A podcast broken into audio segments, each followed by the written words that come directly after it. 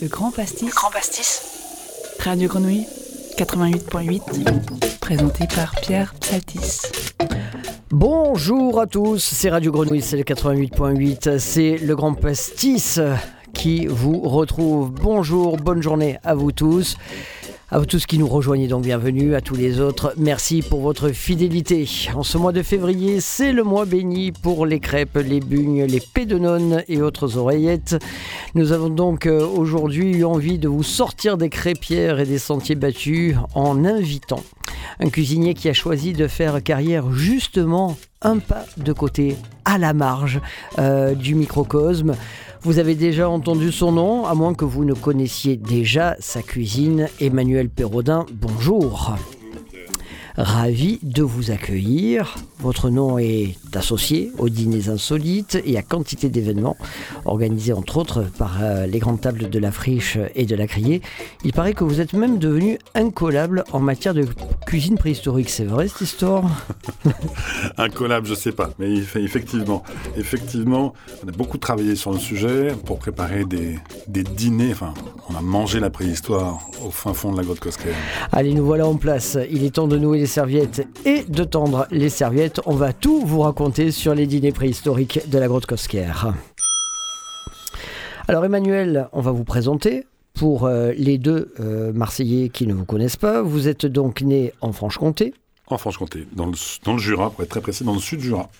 Vous êtes historien de formation. De formation. Vous avez été le premier cuisinier nomade de Marseille, euh, sinon l'un des premiers en France. Je fais partie de cette première génération, oui peut-être. Alors après, c'est très, il faudrait, il faut toujours remettre les choses en perspective. Euh, il y a une chose qui est très intéressante en, en, m'intéressant. Alors, j'ai historien de formation, oui, mais dans des sujets qui n'avaient rien à voir avec l'histoire. Hein.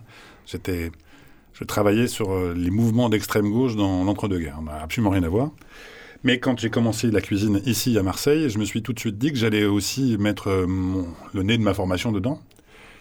Et j'ai beaucoup travaillé aussi sur la cuisine antique. Euh, et puis en, découvrant, en, creusant en fait cette question-là, je, me suis aperçu qu'il y avait grosso modo deux grandes catégories de cuisiniers, en Grèce et en Italie.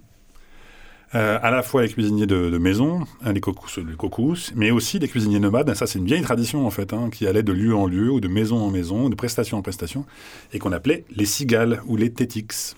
D'accord, donc vous appartenez à cette deuxième famille. Exactement.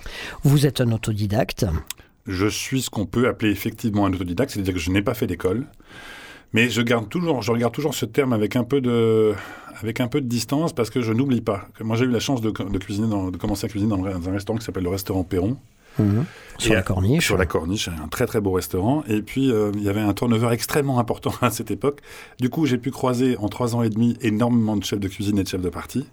Et c'est à leur contact aussi que j'ai appris à cuisiner. Évidemment que j'ai appris en travaillant et en regardant et en lisant et en allant travailler avec d'autres artisans, mais aussi beaucoup avec euh, cette belle fraternité ou cette belle adelphité qu'est la cuisine. Et vous nourrissez également une passion pour le Japon. Je nourris une vraie passion pour le Japon, c'est vrai, bravo. On ne peut pas se planter surtout quand même. ah, c'est très beau. Bravo, c'est vrai que je nourris une passion pour le Japon depuis des années. Et vous êtes parti vivre à Hokkaido, je crois? Non, pas du tout. Alors c'était, avant de rencontrer. Euh, pas être bon sur tout. Non, non. oui, non, ça c'est une autre, ça c'est une autre histoire. En fait, c'était avant même la cuisine, en fait, à vrai dire, et avant de rencontrer euh, celle qui va devenir ma femme par la suite.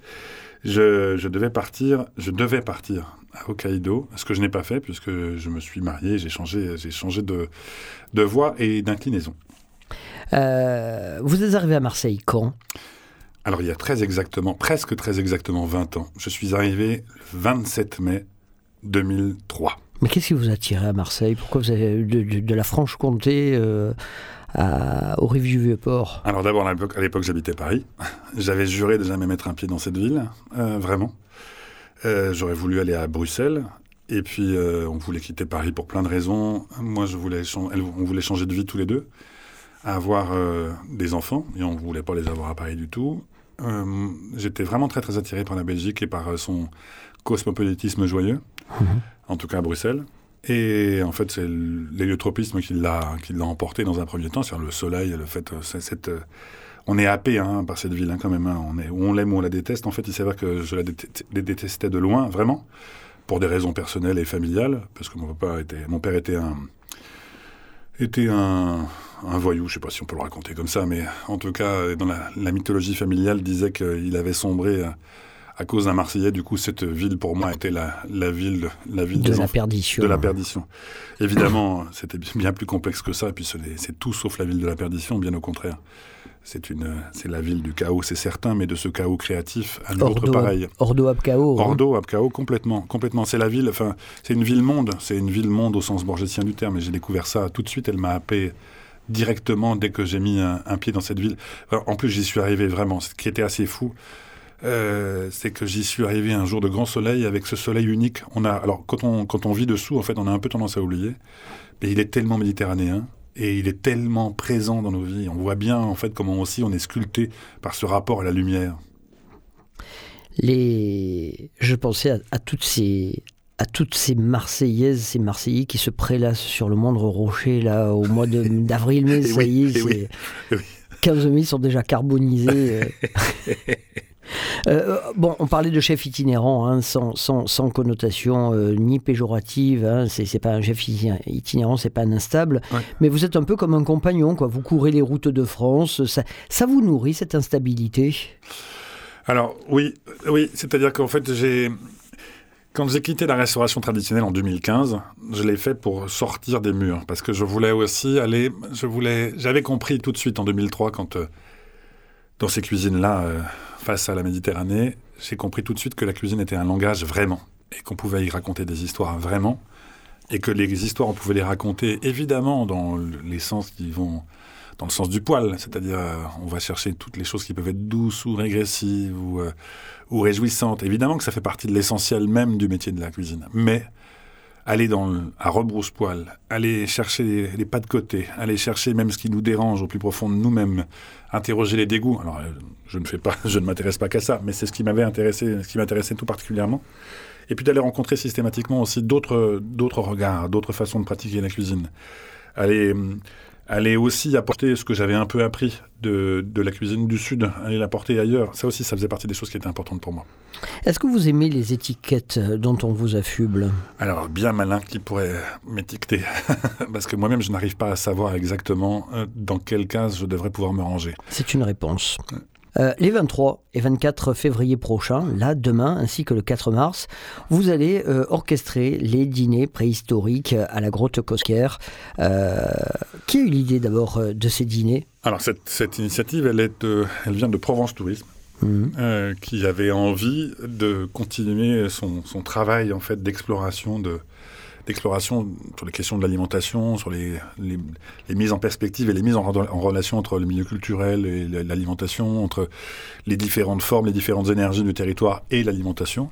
Et ils sont venus me chercher parce que j'avais, euh, il y avait, déjà parce qu'on travaille parfois ensemble, et puis surtout euh, parce qu'il y a deux trois ans de cela, j'avais euh, pour le compte du musée de l'homme imaginé avec un préhistorien qui s'appelle Roland Nipoulet et puis un commissaire d'exposition qui est aussi scientifique qui s'appelle Christophe Lavelle un- et un étor, un dîner qui s'appelle qui s'appelait Manger la préhistoire, où justement on était dans le dans l'atrium du musée de l'homme à Paris, face à la Tour Eiffel, qui alors ce qui était magique en plus. Je le raconte, euh, je je l'ai jamais raconté, mais c'était quand même assez fou. C'est-à-dire que quand le dîner a, quand le dîner a commencé, la, la, Tour Eiffel rec- s'est recouverte de brouillard, et quand le dîner s'est fini, la tour- le brouillard a disparu, la tour, la tour Eiffel a réapparu. C'était absolument fantastique.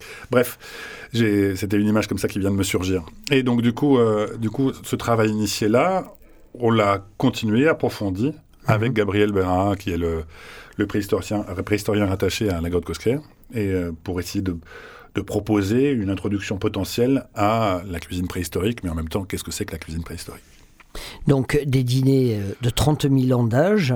Euh, comment ça commence? Alors bien sûr, malheureusement, et heureusement, euh, tout est réservé déjà euh, depuis au moins un mois.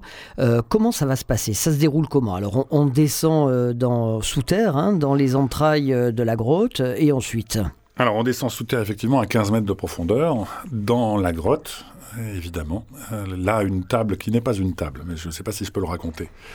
Parce que je ne voulais pas que je ne voulais pas qu'on soit assis comme attablé, on va dire. C'est effectivement on a on a parlé de dîner préhistorique, mais ce serait c'est pas un dîner, voilà. Disons-le tout de suite. C'est pas, un dîner. On n'y va pas pour manger. Hein. C'est c'est une expérience. C'est expérientiel. Voilà. Quels étaient les goûts d'il y a 30 000 ans? Qu'est-ce qu'on mangeait il y a 30 000 ans? Est-ce que les viandes étaient tendres? Est-ce qu'elles étaient dures, etc. Il y a des vous allez nous en parler tout à l'heure. Il y a des saveurs aussi que nous avons oubliées qu'on va retrouver. Voilà. Mais c'est pas un dîner au sens traditionnel entrée plat dessert. Oui, alors il n'y a pas de dessert du tout. Euh, c'est pas un dîner assaisonné, quasiment pas. Hein. C'est-à-dire que le sel, le sel était très, très, quand même très très peu présent dans. Bah, il n'y avait pas de marais salon à bah l'époque. Hein. Donc, du coup, euh, on salait pas les plats. On salait pas les plats. Euh, on, a commencé à les saler à la toute fin de la, à la toute fin de la période qui nous intéresse. D'ailleurs, c'est pour ça qu'on sale légèrement le dernier plat qui est servi. Et pour tout le reste, en fait, on fait avec euh, de, sels qui, sont, qui peuvent être présents à l'état naturel, enfin des sels, des végétaux, quoi, surtout. mais donc voilà, déjà, c'est un premier pas. Ça, ça déjà, c'est déjà un premier pas de côté. C'est-à-dire que quand on vient dans la grotte Cosquer pour y manger, on y vient vraiment pour tenter d'approcher le goût de la préhistoire, tout en sachant tout en sachant que de toute façon, quoi qu'il arrive, les produits que j'utilise ne sont que des produits d'aujourd'hui. Donc, mhm. quoi qu'il arrive, même s'ils étaient présents à l'époque, forcément éloignés en goût, forcément plus, forcément plus doux, plus adaptés à nos goûts. Et puis, euh, et puis aussi, euh, tout, tout, le travail de reconstitution qui a pu être mené est un travail de, de, profonde, de profonde spéculation, qui est basé bien sûr sur, euh, sur des, des, recherches existantes, sur des, sur des, sur des reliquats ou des, des, restes existants en fait, lors de, apparus lors de fouilles, mais évidemment, mis à part sur la dernière recette qu'on évoque, parce qu'on en a trouvé trace récemment, euh, il n'y a pas de trace, il a pas de trace effective en fait de ce qui pouvait être, de ce qui, enfin, d'une recette bien précise. Donc c'est un travail vraiment de, un travail de reconstitution, d'appréhension du, on a on tente d'apprivoiser finalement cette période-là et on tente d'amener le public à comprendre. Mais vraiment, il faut vraiment faire un pas de côté pour y aller. Euh, pour rentrer dans cet univers-là. Je pense que le travail même, pour tout vous dire, euh, je pense que le travail des dîners fait même écho après coup, on va dire. Tout le travail de réflexion qui a été qui a mené justement à la constitution de ces dîners. Il arrive le lendemain matin quand il même. Peut arriver, ah, il peut arriver le lendemain matin, voire même, voire même après. Euh, il a fallu beaucoup de temps de travail pour être au plus juste, pour être au plus juste de ce qui paraît, de ce qui peut paraître brut ou de ce qui peut paraître euh, vraiment tellement on joue vraiment sur les goûts et les dégoûts de l'époque parce qu'en plus une, des, une, des, choses qu'on a essayé que j'essaye de enfin j'ai essayé qu'on essaie de montrer, en tout cas dans un piège dans lequel on n'a pas voulu tomber, c'était la tentative de reconstitution à, travers un, un, regard trop polissé. On a vraiment essayé de, j'ai vraiment essayé de me défaire le plus possible de tout ce que je pouvais savoir pour être euh, au plus juste de ces moments-là, vraiment sur cette question de l'assaisonnement, vraiment sur la question de la, des, du rapport vraiment très parfois un peu, un peu brutal et direct avec, les, euh, avec le vivant. Euh. combien de temps vous a-t-il fallu avec euh, les scientifiques pour élaborer ce, ce menu? Bon, bah, le, si jamais je compte le travail qui avait été fait, qui avait déjà été fait en, 2000, en 2019, c'est deux trois mois de travail minimum hein, en mmh. fait, de, de recherche, de de travail pour retrouver aussi, enfin pour sourcer correctement les produits qui vont, qui vont, qui vont être servis, euh, d'essais. Euh. Et combien nos ancêtres faisaient-ils de repas par jour? Mon Dieu, est-ce qu'ils dînaient déjà tous les jours Est-ce qu'ils mangeaient déjà tous les jours? C'est pas bien perçu, j'en suis pas bien persuadé. Peut-être qu'il y avait ces histoires de, de, grappiller comme ça euh, au jour le jour, si jamais c'était possible, mais je suis pas bien persuadé, moi, que le repas. Aujourd'hui, on est sur cette fausse idée de trois repas par jour. Euh, mais tout ça, c'est extrêmement récent de toute façon. Et si jamais on regarde même, ne serait-ce qu'il y a une centaine d'années, je suis pas bien persuadé que tout le monde mangeait correctement à sa faim un repas par jour. Euh, et si jamais on remonte encore plus loin, euh, quand euh, il fallait vraiment chercher à s'approvisionner, je suis pas sûr qu'on mangeait forcément tous les jours. Et je suis pas sûr qu'on mangeait même deux ou trois fois par semaine. Enfin, je... c'est pas si simple que ça l'alimentation. Aujourd'hui, c'est simple. C'est simple pour nos regards à nous. Allez, Emmanuel, on marque le temps d'une pause. On se retrouve d'ici quelques instants. Place un titre mythique, grand souvenir new-yorkais de la soul, Ring Ring Ring. C'est Grenouille que vous écoutez sur le 88.8. C'est le grand pastis avec vous aujourd'hui et Emmanuel Perrodin. C'est parti.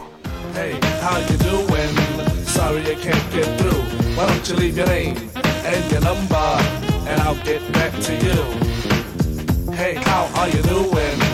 Sorry I can't get through. Why don't you leave your name uh, and your number, and I'll get back to you. Once again, it's another rap bandit, fiending an eye, and I can't stand it. Wanna be down with the day glow, knocking on my door saying, hey yo yo. Knocking on my door saying, hey yo yo, I got a funky new tune with a fly banjo. I can't understand what the problem is. I find it hard enough dealing with my own biz.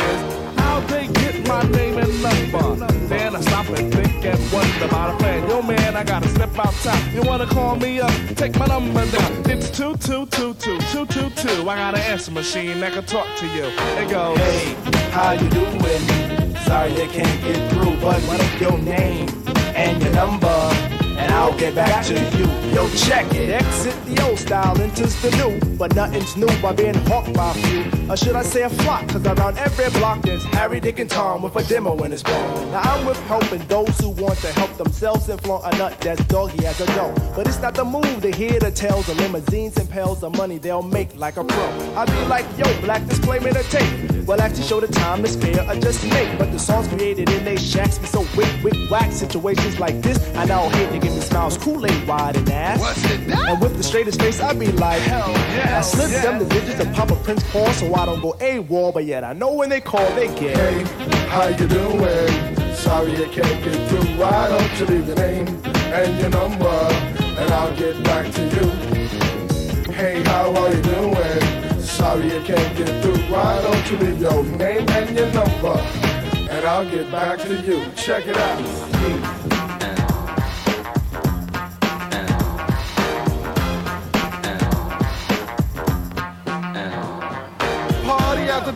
Dixon Ave. Haven't been to a jam in quite a while.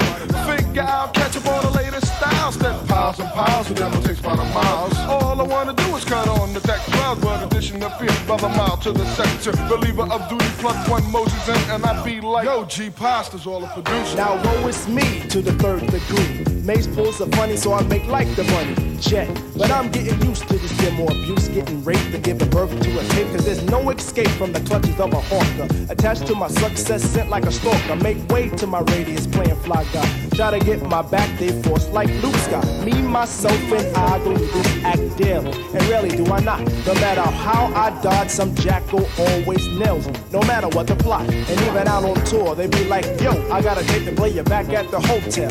I be like, oh, swell, unveil the numeric code that dials my room. And tell them to call me at noon. But of course, there's no answering machine in my room. But a pretty young adore who I swung on tour. And if it rings while we're alone, she'll answer the phone. And with the quickness, she'll recite like a poem. Hey, you done did the right thing, dial up my ring ring. Now you're waiting on the beat. Say, I would love if you sing the tune the true instead of fronting on the street. But no problemo, just play your demo.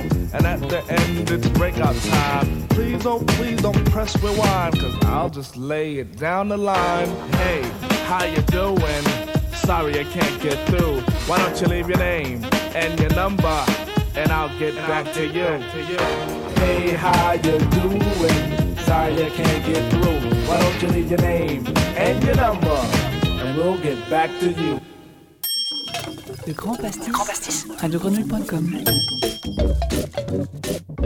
À vous tous qui nous rejoignez, c'est le Grand Pastis, émission complètement food de Radio Grenouille. À l'instant de la soul avec Ring Ring Ring et notre invité du jour, Emmanuel Perraudin. Tout va bien Emmanuel? Oh, tout va très bien. Emmanuel, on parlait donc des, des dîners préhistoriques et, et du travail euh, archéologique euh, que vous avez euh, mené. J'ai encore plein de questions au sujet de ces, de ces dîners qui seront servis les 23 et 24 février ainsi que le 4 mars prochain. Je voulais savoir si euh, quelle a été la réaction des, des premiers hôtes de ces, dîners, de ces dîners préhistoriques? Hmm, Décontenancé Parce que c'était une première, c'était une vraie première, c'est-à-dire que quand on annonce, alors c'est toute la, c'est, toute la complexité aussi d'appeler, on a choisi d'appeler ça dîner préhistorique, mais du coup euh, ça, permet, ça souligne aussi le pas de côté nécessaire qu'il va falloir faire par rapport à ça, parce que c'est un dîner sans en être un, parce que ça ne respecte pas les codes, encore une fois, les, codes gustatifs euh, contemporains, tout en les respectant aussi, parce que par exemple, il y a des choses que je ne, je ne cuisinerai pas ou je ne proposerai pas. Je ne proposerai pas de limaces, je ne proposerai pas de Oui, on ou on de a parlé, ou de, voilà, ou de, de l'écureuil, ou des limaces, euh, alors que je, je devrais pouvoir. mais, des euh, oisillons aussi. oui, euh, ou des tout petits. Oui, là, où il y a des choses qui sont interdites totalement aujourd'hui, mais euh, ou qui sont, enfin, qui seraient trop compliquées. Mais du coup, Mais vous aviez pensé à mettre par exemple des, des oisillons au, au menu? Ah oui, mais ça évidemment, et puis surtout aussi de l'écureuil. Enfin, bon, en plus, dont on, dont on trouve trace dans dans le patrimoine culinaire euh, provençal jusque dans les années 50-60. Hein. Clermont-sur-Cé, dans les recettes et compagnie, là, lit- ou même du Loir, vous voyez, enfin, les trucs qu'on trouve plus. Là, c'est les meutes. Mais oui, mais si vous servez ça, Ah c'est oui, les meutes. c'est ça, Ah. c'est ça. Et, et c'est- c'est toujours ce qui est intéressant, de s'interroger sur ce qu'on pense avoir du goût, ce qu'on pense être notre goût. c'est toujours, c'est toujours un- l'interrogation sur les racines gustatives justement et sur ce qu'on pense euh, pour certains et qui a finalement la plupart du temps beaucoup plus à voir avec ce qu'on pense de la société contemporaine que d'un rapport parfois un peu étrange et faussé à nos histoires. Euh, Retour 30 000 ans en arrière, là on parle des, de, de ce que mangeaient euh, les, les- les hommes à l'entrée de, à l'entrée de la grotte Cosquer. Mais est-ce qu'il y avait des, des spécialités euh, d'une région à l'autre ou, ou est-ce qu'on mangeait différemment de tout? Ah ben, je pense qu'on mange ce qu'on trouve, en fait, surtout. c'est surtout ça, et en fait, avec, on fait avec ce qu'on a. C'est-à-dire que, alors, euh, ce qu'on propose euh, lors, de ces, lors de ces dîners, euh, ça s'étale plus sur euh, une centaine de milliers d'années, hein, comme cuisine potentielle, que sur uniquement 30 000 ans avant Jésus-Christ. Après, si jamais on voudrait, enfin, totalement aller défricher en fait ce qu'étaient le- les contours de la de la de Kosker il y a 30 000 ans, on se rapprocherait un peu de ce que de ce que peut être le, le terroir finlandais aujourd'hui par exemple. hein.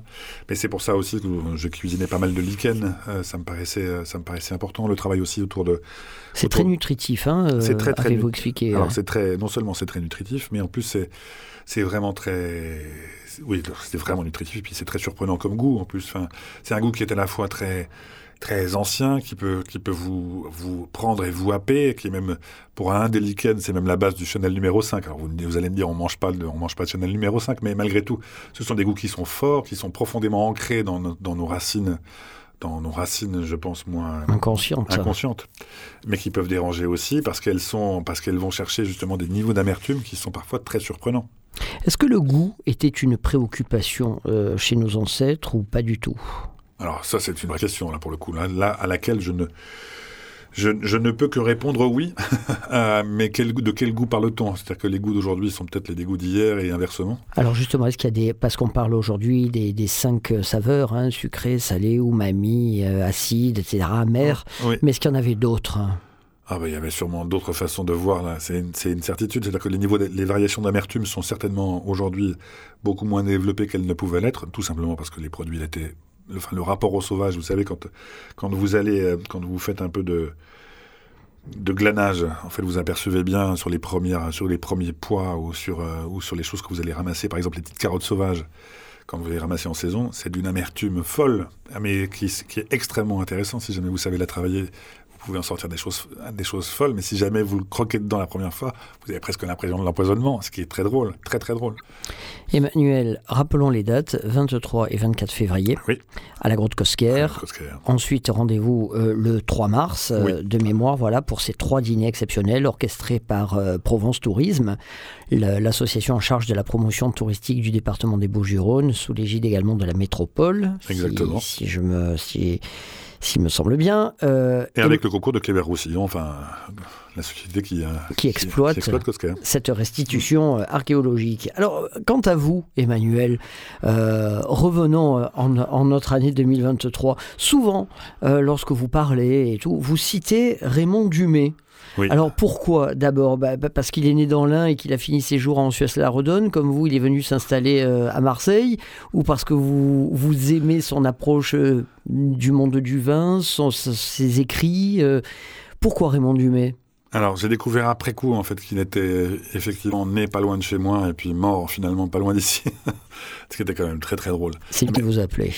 Ouais, peut-être. Peut-être. En plus, vraiment, j'ai découvert son livre, pour tout vous dire, j'ai découvert l'existence de Raymond Dumay par hasard, mais vraiment par hasard, à la librairie gourmande, mais dans l'ancienne, dans son ancien emplacement, c'est-à-dire de l'autre côté aujourd'hui, elle est dans le deuxième arrondissement de la ville, avant elle était dans le cinquième à Paris. Mhm. Et je me promenais dans cette librairie et j'y cherchais un livre et je- j'ai vu un format surprenant qui, et un- le titre m'a sauté au visage, s'appelle Du silex au barbecue. Et je suis tombé, je suis tombé en amour directement euh, face, à face à ce qu'il écrivait. Euh, j'aime les histoires qui racontent l'histoire, euh, en fait. J'aime les petites, j'aime le souffle, j'aime les, j'aime son écriture qui a le sens du temps long, mais en même temps le sens du, du détail. Et j'aime qu'il soit, enfin, je sais pas. Pour moi, c'est une source de, c'est assez, c'est assez. Il est vraiment au plus profond de, je sais pas. Je sens une forme de d'amitié singulière avec lui. Finalement, vous avez vous marchez dans ses pas. J'essaye. J'essaye de mettre en, j'essaye de mettre en goût et de mettre en dîner et de mettre en spectacle parfois, comme ça peut être le cas avec la Rose des Vents, un peu de ses intuitions. Est-ce que pour vous, selon vous, la cuisine aujourd'hui a besoin de poètes? Parce que moi j'ai l'impression qu'on a beaucoup de techniciens, on a beaucoup de gens qui se pavanent avec des titres de meilleur ouvrier de France, de l'étoilé, de ci, de ça. Enfin, hum, finalement, est-ce qu'on n'a pas besoin aussi de poètes en cuisine? Alors oui, on a besoin de poètes, mais vous savez, la, alors, mais oui, oh mon Dieu, la question est très vaste. Il vous reste 4 minutes. Ah là là, mais non, c'est pas possible. Si, ah mais si. non, non. Ah, Ah, si. punaise. Non, mais d'autant plus que euh, la, la technique n'est pas, la technique n'est pas du tout, enfin, ne- n'exclut pas en fait la poésie. Pour tout vous dire, ce qui fait la beauté de ce métier, sa beauté vraiment euh, intrinsèque. Il y a, il y a y a plein de choses qui en font sa beauté, mais deux trois choses qui moi me m'apparaissent comme évidentes et qui m'ont sont apparues comme évidentes en 2003 quand j'ai commencé à, quand je suis tombé amoureux. C'est-à-dire que premièrement, premièrement, vous, vous entretenez un rapport au temps qui est très singulier. C'est-à-dire que tout ce qui vous avez pu être avant, tout ce que vous allez pouvo- pouvoir être après, le moment où vous êtes en cuisine, n'a aucune espèce d'importance. La seule chose qui compte, c'est ce que vous êtes en train de faire, c'est toute la cuisine, que vous, tout ce que vous allez cuisiner pour le moment ou, ou pour, le- pour les personnes que vous allez, pour lesquelles vous allez cuisiner. Tout se fait dans, ce geste-là. Après, c'est aussi un profond métier d'artisanat. L'artisanat, c'est aussi la façon de faire avec le vivant, de le faire avec, euh, avec ou douceur ou brutalité et d'y apporter son regard et aussi euh, d'y apporter son regard et aussi ce qu'on ce qu'on a un peu au fond de ce qu'on a profondément au fond de soi. C'est-à-dire une fois qu'on a tout balayé, la plupart du temps, vous voyez, on voit bien que ce qui est intéressant dans les cuisines, les cuisines les plus intéressantes, ce sont ceux qui se sont la plupart du temps oubliés, qui n'essayent pas d'être dans la copie, qui n'essayent pas d'être dans dans l'esbrouf et compagnie. Ceux qui sont vraiment touchants, c'est ceux qui ont qui ont fait, qui ont qui ont bal- balayé non seulement devant leur porte, mais à l'intérieur d'eux-mêmes, et qui donnent justement par le travail de leurs mains et par le regard bienveillant qu'ils peuvent porter sur le vivant et sur, euh, sur le monde, en fait, le, le- le meilleur, et parfois dans une simplicité déconcertante, le meilleur d'eux-mêmes et le meilleur de- du- du- des produits qu'ils ont, qu'ils ont à disposition. Est-ce que vous appartenez à des, à des associations professionnelles? Alors non, j'ai longtemps appartenu à une asso que j'aime beaucoup qui s'appelle euh, Gourmet Méditerranée. J'en suis parti parce que je n'avais pas le temps de continuer à m'investir euh, dans cette association. Euh, je soutenu aussi d'autres associations comme la Petite Lily ou les choses comme ça, mais j'ai choisi de, et puis les Baumets aujourd'hui, euh, mais j'ai choisi de ne, je ne fais plus pour l'instant de partie d'association.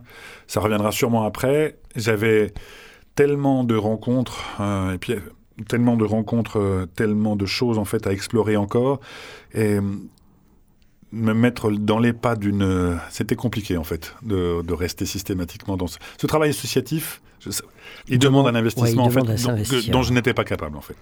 Les- Ce sera ma dernière question, malheureusement, Emmanuel. Mais est-ce que les chefs de demain sont-ils tous des nomades? Ça c'est une vraie question parce que je ne sais pas à quoi va ressembler le monde de demain. Les- la sécurité des villes d'aujourd'hui, enfin, je ne sais pas. C'est une vraie question. La seule chose que je peux vous dire, en fait, c'est que euh, les ancrages me paraissent moins. Enfin, je pense.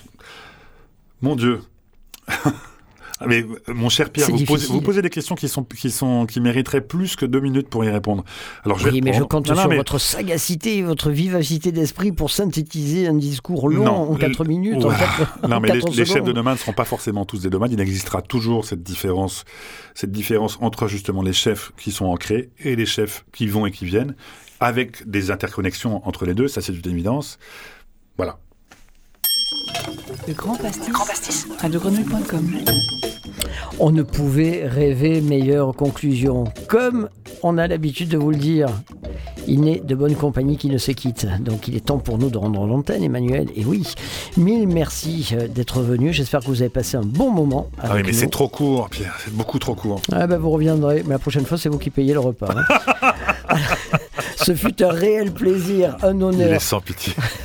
Non, c'est vraiment Emmanuel, ça a été un vrai plaisir, un vrai honneur euh, de vous avoir euh, aujourd'hui euh, avec nous autour de cette table. Vous reviendrez? Mais évidemment. Oh, Vous viendrez nous parler des dîners insolites. Mais évidemment. Et, Au- au mois et même, juillet. et, et même de la rose des vents et de la bouillabaisse. Oh putain, Hein alors là sur la bouillabaisse. Mais oui, mais on faisons une faire- émission sur la On bouillabaisse. va en faire Pierre. des tartines. Mille merci en tout cas. Cette émission a été mise en onde par l'ami Papy, toujours fidèle derrière la console. Quoi qu'il arrive, il est toujours là. Merci à lui. Et puis, euh, je vous donne rendez-vous en tout cas sur les sites de radiogrenouille.com et legrandpastis.com pour réécouter cette émission. Legrandpastis.com, c'est le site web qui vous raconte toute l'actu gastronomique au jour le jour partout en Provence. Allez, montez le son et à très bientôt.